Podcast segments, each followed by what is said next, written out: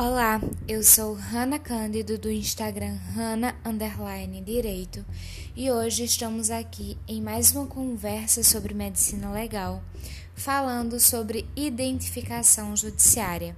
Começara, começaremos com os cinco processos de baixo grau de precisão de identificação. São eles: os processos antigos, as fotografias, a bertilonagem, eu sempre me confundo na pronúncia desse nome, a, o assinalamento sucinto e finalmente o retrato falado. Vamos começar pelo mais complexo, o assinalamento sucinto.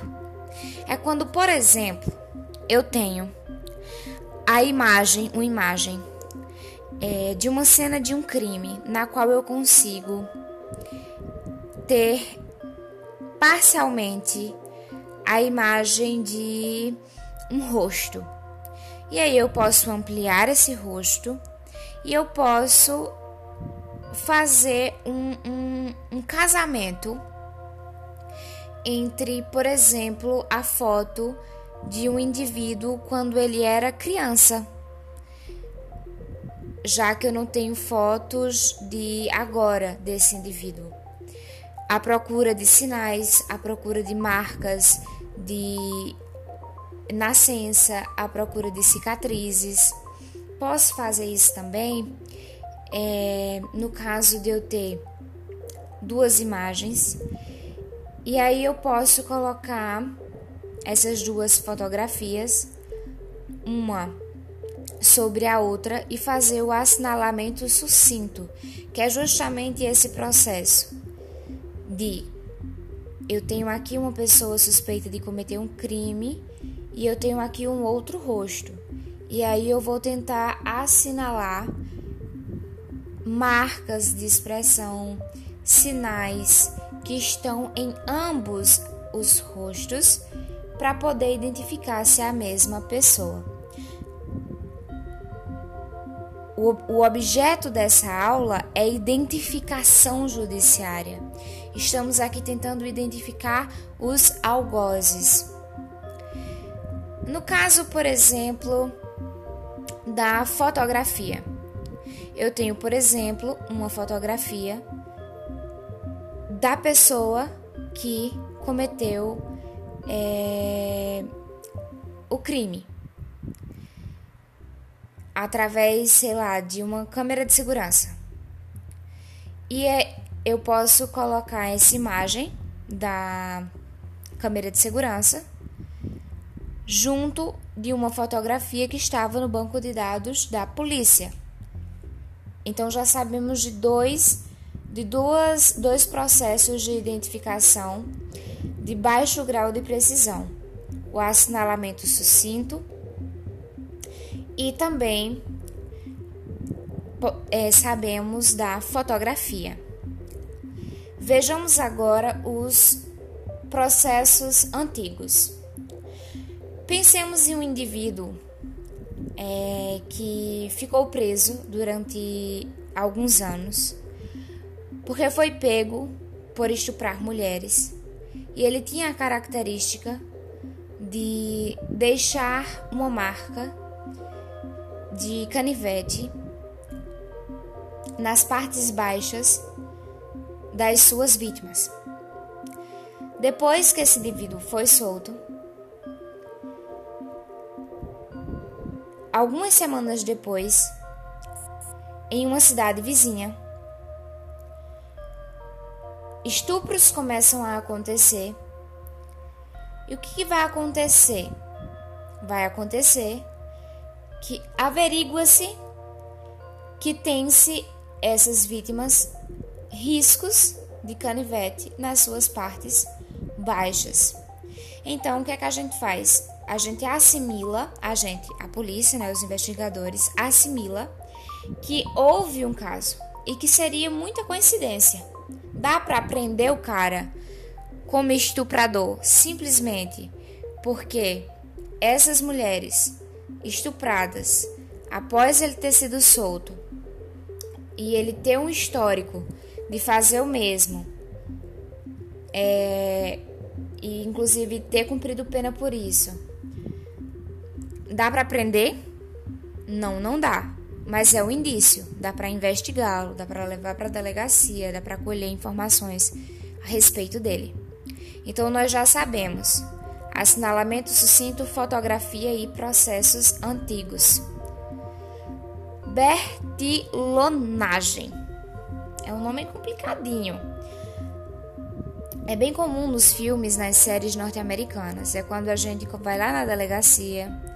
Por exemplo, o indivíduo foi pego roubando, furtando, é, na sua idade de, sei lá, 19 anos. Ele vai lá na delegacia e é tirado uma foto dele de frente e de lado.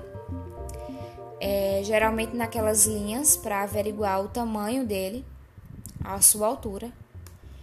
E essas imagens elas ficam arquivadas, justamente para que, se outrora esse indivíduo porventura for pego é, fazendo uma outra bobagem ou for suspeito de fazer uma, um, um, um outro um outro crime, cometer um outro crime, a gente possa verificar nessas imagens que foram tiradas através da, bertilo, da bertilonagem é, se é a mesma pessoa.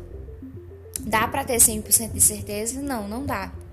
É justamente por isso que são processos de baixo grau de precisão. O último é o retrato falado.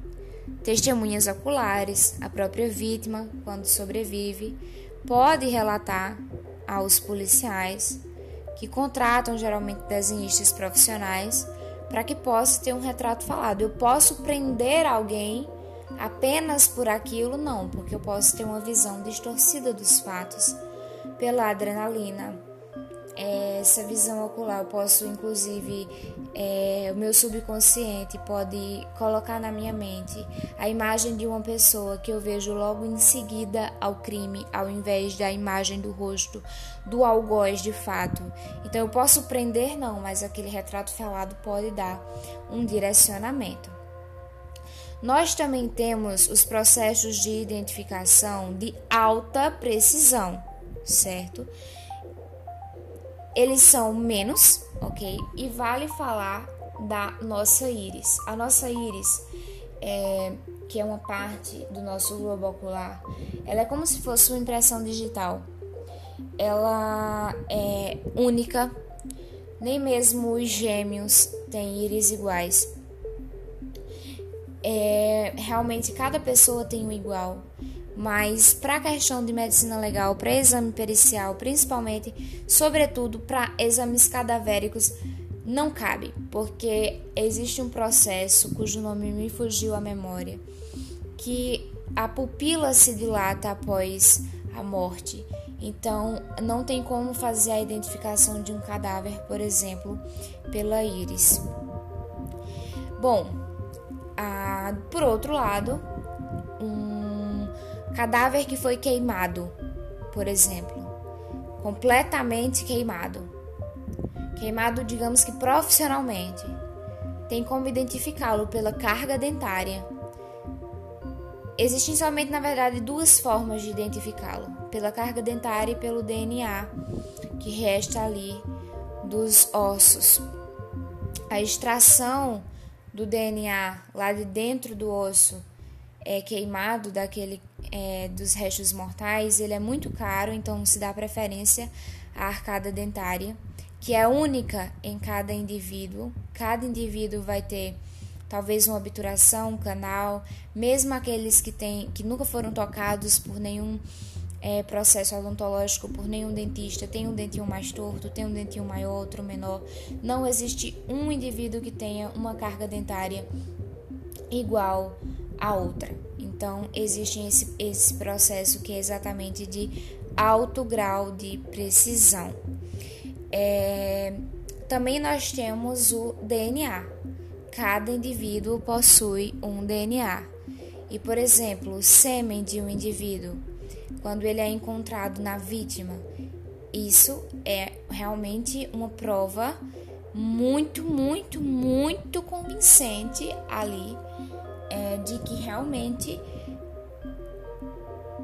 o sêmen contém o DNA, de que houve, por exemplo, um estupro. É claro que precisa ter marcas de estupro, porque basicamente o sêmen indicaria apenas uma relação sexual, mas é, havendo um exame médico, né, um exame clínico, é, é verificando-se que houve um estupro e tendo-se o DNA através do sêmen, fica-se muito, muito evidente. Então, por isso que a gente chama de um alto grau de precisão.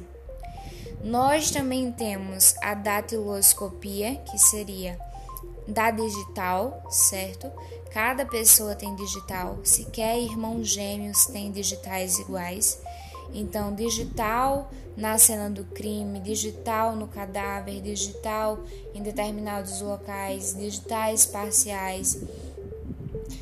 E finalmente nós temos o estudo da voz. Sabemos que em determinado momento essa é a voz do algoz, que foi gravada, essa é a voz do algoz. E aí coloca-se ali o, o, um suspeito para repetir algumas frases e repeti-las e repeti-las e repeti-las e fazer é, o estudo dessa voz para ver se ela bate com a voz do algoz. Esse é, estudo da voz ele nesse caso ele é falho por alguns motivos. Por exemplo, a rouquidão faz com que é, isso possa ser a, a, o modo como nós usamos as nossas cordas vocais possa vir a ser alterado. É, também uma pessoa ela pode mudar a voz dela. É o caso de algumas pessoas que têm o talento, como por exemplo dubladores, covers. Então, existe essa questão, mas a doutrina entende que o estudo da voz é um processo de identificação de alto grau de precisão. Se você gostou dessas informações, se você achou alguma delas úteis ou útil, a... siga nas redes sociais, arroba underline direito.